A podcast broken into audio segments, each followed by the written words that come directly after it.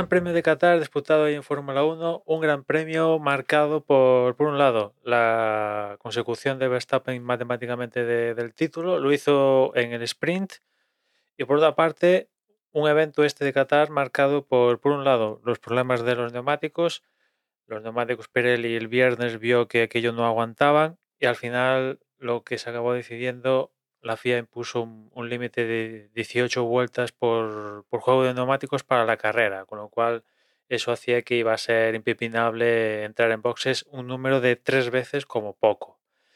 Y como os decía, Verstappen consiguió proclamarse campeón del mundo el sábado en el sprint, pero el sábado la verdad es que no dominó ni la clasificación sprint ni el sprint en sí. ¿A quién lo hizo? Preguntaréis, porque esto es raro, que a Verstappen se le escapen cositas. Pues McLaren. McLaren dominó el sábado, marcado por el formato sprint. Piastri consiguió la sprint pole, por llamarlo de alguna manera, y después en el sprint consiguió mantener a línea Verstappen. La verdad que Verstappen pues salió con el neumático medio, se había superado por los pilotos que salían con el neumático blando. Y bueno, al final los que salieron con neumático blando en el sprint se fueron en, a pique y los que salieron con el neumático medio resurgieron, pero sumado con varios safety cars, eso hizo que Verstappen, la verdad, pues eh, se le agotaran las vueltas para coger a Piastri y, y Piastri consiguió la victoria y bueno. Y Norris tercero, por cierto, o sea que McLaren está acabando la temporada de una manera importante y ya dándole guerrita a, Red Bull. Ojo, cuidado con, McLaren. Y ya en la carrera del domingo, aquí ya volvimos a ver lo normal, con victoria de Verstappen plácida. Nadie le discutió la, victoria. Piastri acabó relativamente cerca, 4 segundos, casi 5 segundos, pues es dentro de, de, poco, diríamos, pero Verstappen en ningún momento peligró su victoria. Segundo fue Piastri, tercero Norris, Piastri por delante de Norris. Otro doblete en el podio de, de, McLaren. Creo que ahora mismo están ya tan solo nueve puntos en el campeonato de, de Aston Martin en, en, constructores. O sea, una bestialidad. El recorte de puntos de... No, perdón, están a, a 11 puntos. A 11 puntos finalmente. Eh, el recorte de puntos de McLaren a Aston Martin en esta parte final de la temporada es meteórico. La verdad es que si McLaren hubiera empezado así, eh, vamos, es que van a acabar cuartos, seguro, yo creo. Van a acabar cuartos en el Mundial de Constructores, pero mm, como se despiste Ferrari, como se, Ferrari se despiste, ojo, ojo, que aún son terceros McLaren, ¿eh? ojo, ojo.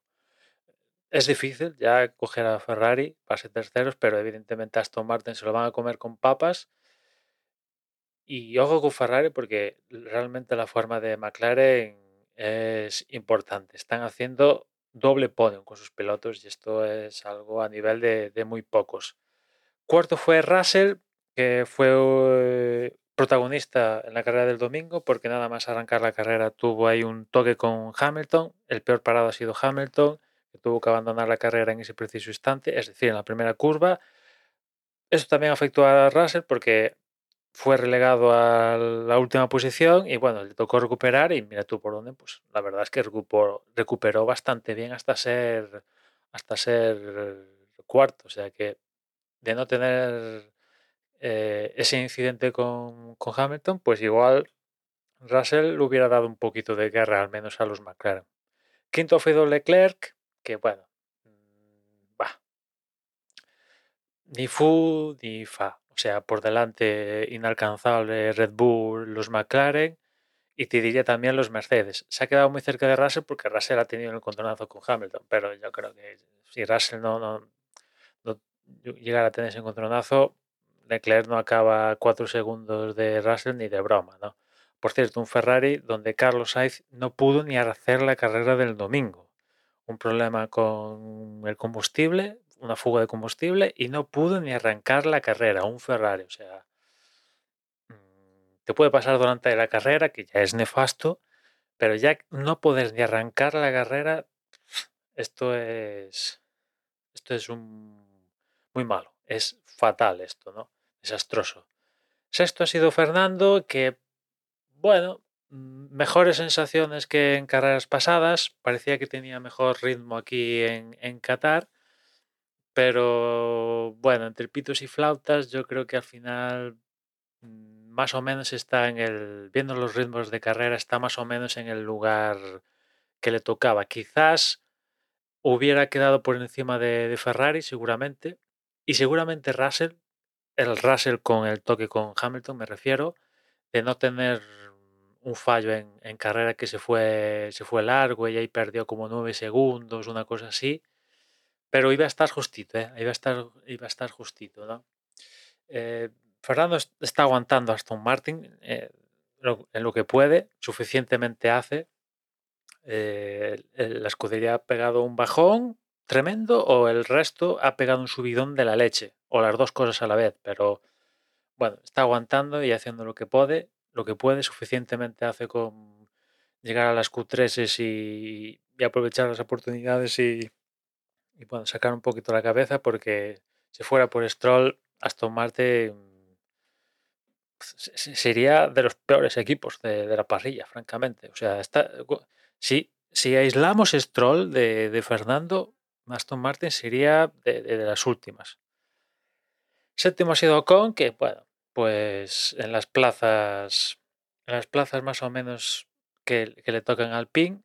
Octavo ha sido Bottas y noveno Wang Yuzu y décimo Pérez. La verdad es que en estas últimas posiciones en- de, que dan lugar a puntos hubo ahí un, un mejunje porque como hubo sanciones de límites de pista a, a tope, o sea, había algún piloto que tenía acumulado por sanciones 10 segundos o 15 segundos, una cosa así, y la verdad era difícil a final de carrera saber cómo iban a quedar los, los puestos, ¿no? Pero bueno, eh, Aston Martin ha salido beneficioso de todo esto, ¿no? Puntuando con los dos pilotos, Bottas eh, octavo y Guan Yu Zhou noveno, pues mira tú, creo que ha sido el mejor fin de semana de Alfa Romeo en lo que va de temporada, ¿no?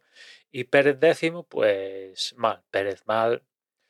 Eh, digamos que lo que le pasó en, en el sprint, que un poco le ha condicionado la carrera del domingo, es cierto que no ha sido culpa de él, porque por así decirlo, Ocon se lo ha llevado por delante y ese llevárselo por delante eh, le ocasionó daños en el coche que provocó salir del pit lane y una serie de cosas, pero bueno, las sanciones por exceder los límites de pista y no hacer una gran clasificación, que ya es el, lo normal en Pérez, eh, eso es cosa de Pérez. Que Ocon se lo llevara por delante, eso no, pero la mala clasificación y las sanciones, eso sí que es cosita de, Pérez, ¿no? Y, y bueno, poquito más. Un gran premio duro, un gran premio duro físicamente para los pilotos. La verdad que creo que todos eh, las pasaron canutas para llegar a, final de, de carrera. ¿eh? Hubo alguno, como por ejemplo Sagan, que abandonó antes la carrera porque el tío se encontraba mal diré- directamente, pero la gran mayoría de ellos estaba pidiendo aire. Incluso Fernando llegó a decir por radio, creo que, que el asiento estaba súper caliente y le llegó a proponer al equipo a ver si le podían tirar agua así en boxes. O sea, la verdad es que pasaron bastante calor y es que la temperatura era 30 grados, un poquito más de 30 grados, 31 de temperatura ambiente, estoy diciendo, y, y con una con una humedad casi del 75%. O sea, y eso a 8 de la tarde en Qatar, hora local. O sea, unas condiciones de calor y humedad, la verdad, vamos, eh, bastante, bastante, bastante chungas estas de aquí en, en Qatar. En fin, nada más. eh, en un par de semanas vuelve la acción con el Gran Premio de, de Estados Unidos. Y nada más por hoy. Ya nos escuchamos mañana. Un saludo.